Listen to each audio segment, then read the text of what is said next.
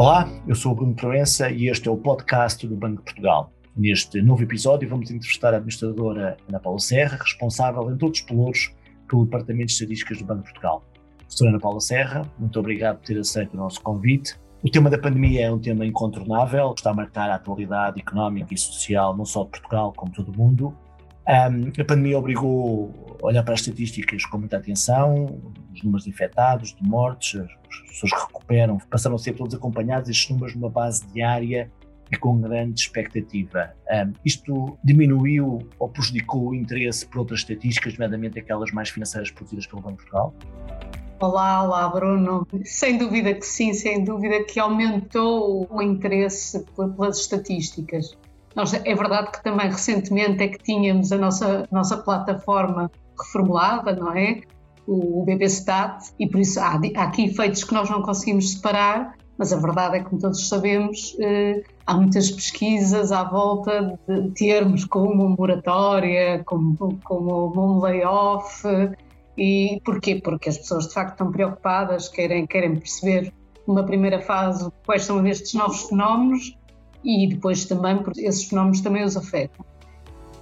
O Bruno recorda-se logo no início, e todos nós, quando já está, quando estávamos no primeiro confinamento, eh, começamos a ouvir muitos artigos, muitas análises relativamente àquilo que era que seria a situação, qual era o impacto da pandemia, muitas vezes sempre baseadas naquela ideia de como é que esta crise se compara com, com as crises anteriores e certamente que isso levou também a esse a esse interesse redobrado, porque à medida que o tempo eh, ia passando, as pessoas tinham necessidade de perceber o facto qual era o resultado disto. A verdade é que isto nunca tinha acontecido, pelo menos eh, nas, nas, nas nossas gerações, e por isso tudo isto era, era de facto muito novo. As famílias, eh, mas sobretudo também as empresas, a verdade é que toda a informação que nesta altura pudessem ter era relevante para decidir, para decidir o que é que eu vou fazer, que eu vou aderir ao, ao layoff, eu vou, vou fechar, vou, vou continuar a, a tentar a, a, aberto, tentar alternativas de vender os meus produtos e de vender os meus serviços, mas para isso de facto precisam de muita informação e a tal informação credível das estatísticas é, é relevante. Tomar decisões é sempre num contexto de incerteza, mas aqui é muito mais do que incerteza porque nestes momentos, a certa altura, nem era, nós nem sabíamos exatamente, era muita ambiguidade. O que é isto? É? E, e, as estatísticas, acho que o Banco de Portugal tem tentado cumprir a missão de dar muita informação, possa ser útil essa tomada de decisão.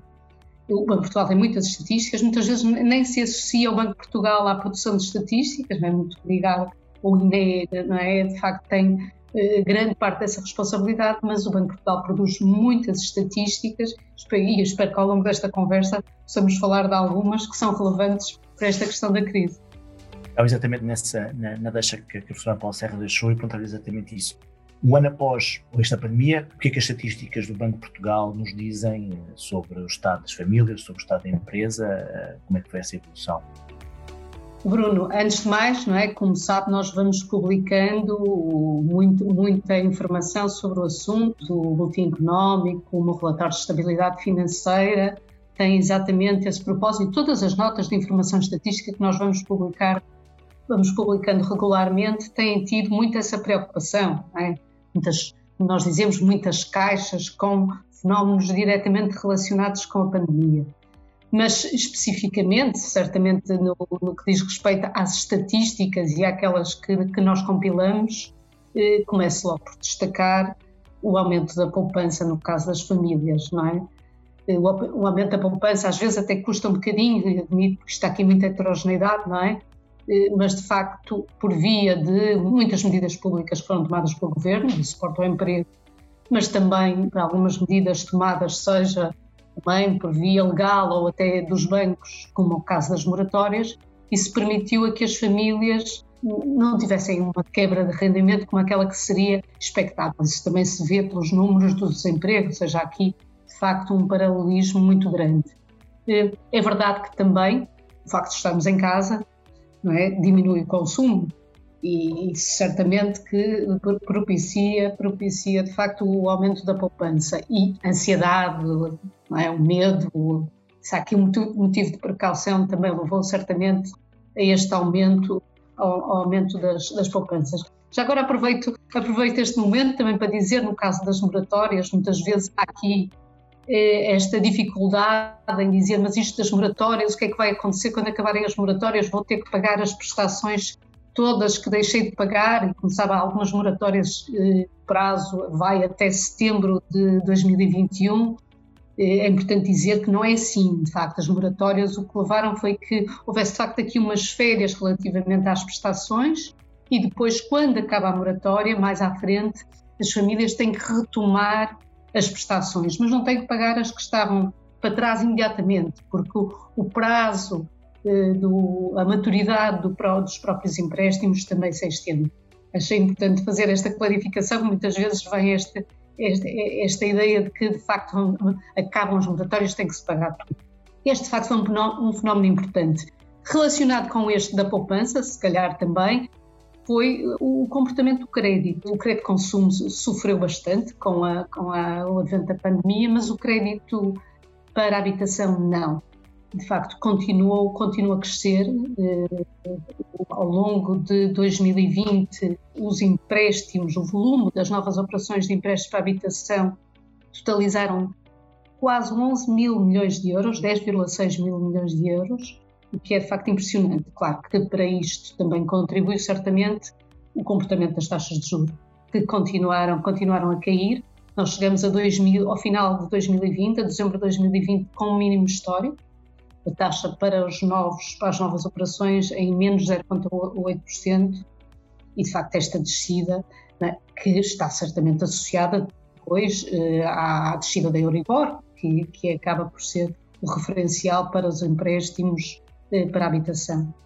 Não referi antes, no caso da poupança, se calhar também nós temos, já que também compilamos esses dados, que a maior parte daquela poupança foi aplicada em depósitos. Em depósitos e depósitos à ordem. É? Também não seria de esperar, todos compreendemos, porque as taxas, tal como são baixas para o crédito, também são muito próximas de zero para, para depósitos e por isso as famílias eh, decidiram colocar, colocar de facto este dinheiro nos bancos à ordem, mas que acaba também por ser uma indicação da confiança das famílias no, no, no, sistema bancário. Esta é uma realidade muito diferente das outras crises, não é? Porque nas outras crises o que é que nós tínhamos, de facto?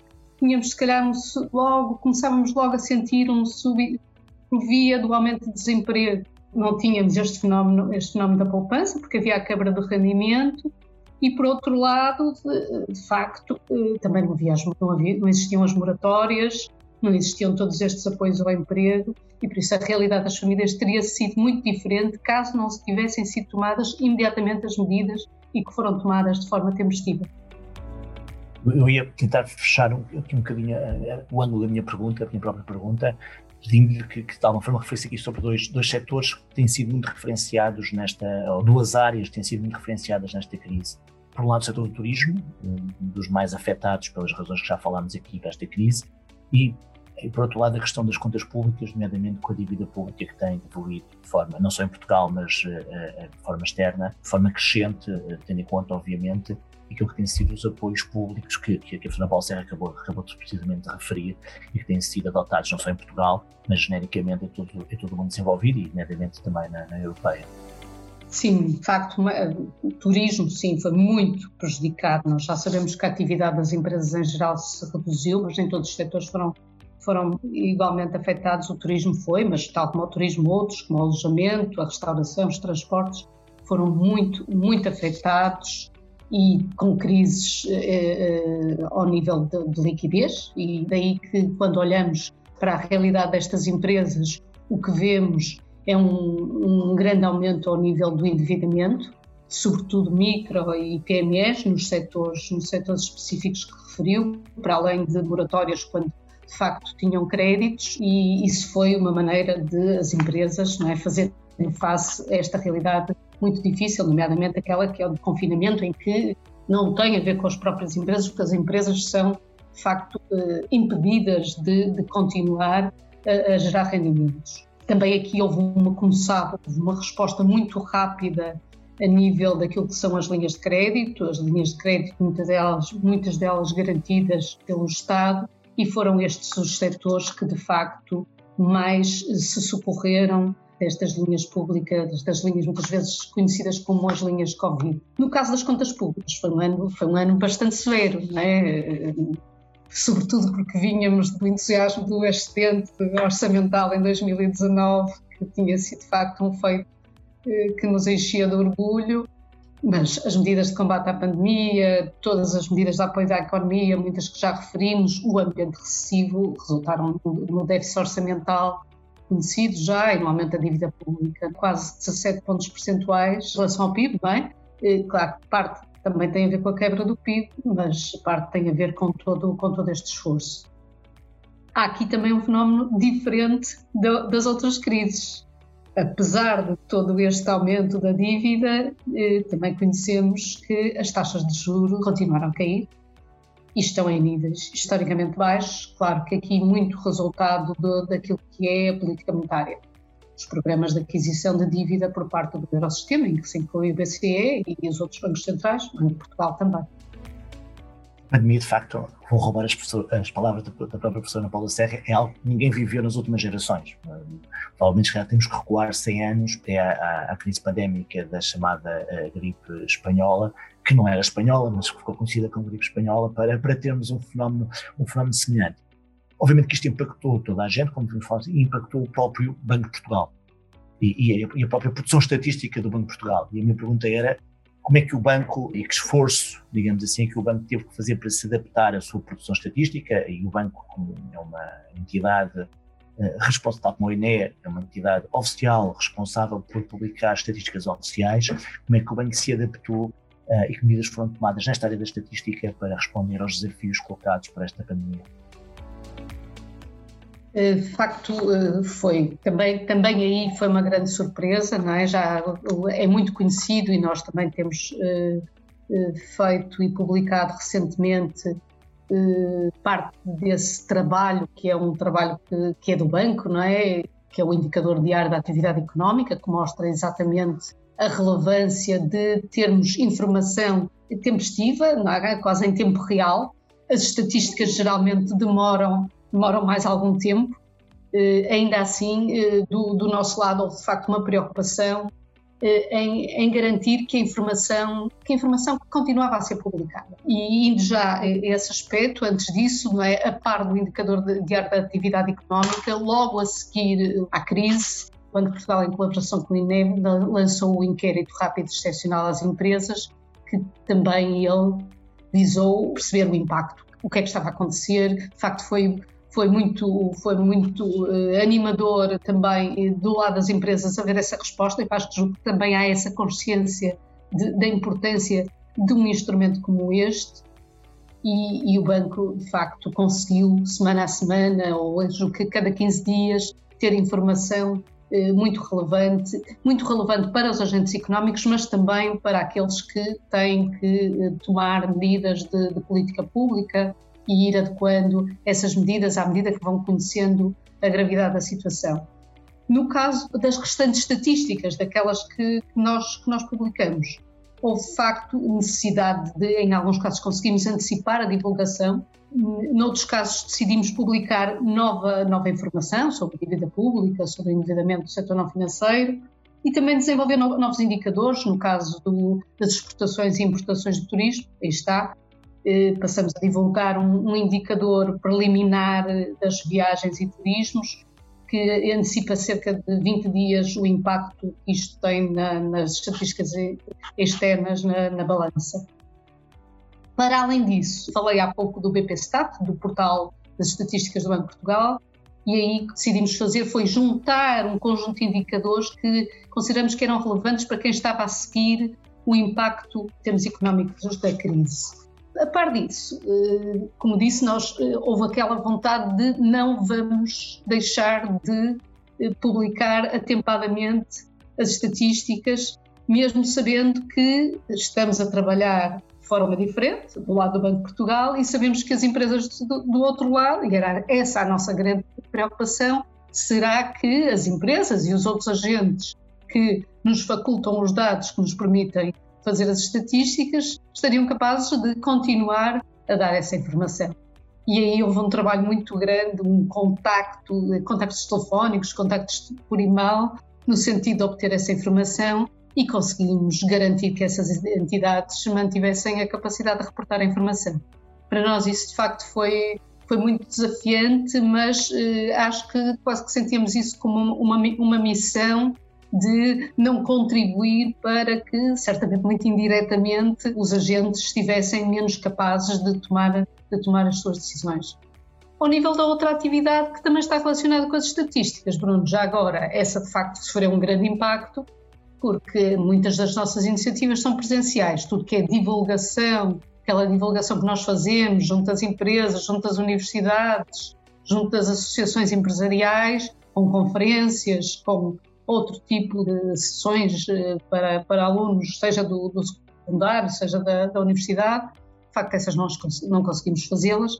Depois, no segundo semestre, tivemos que nos adaptar e é? passamos para o digital e acho que mesmo assim ainda, ainda conseguimos eh, organizar algumas iniciativas muito bem sucedidas. Deixe-me destacar em particular uma que é nova e que começamos a fazer com os professores de Economia do Ensino Secundário, em parceria com a Direção-Geral de Educação, e que acho que resultou muito bem. Se calhar até resultou melhor do que se fosse presencial, porque certamente que é mais fácil, não é? É mais fácil acompanhar.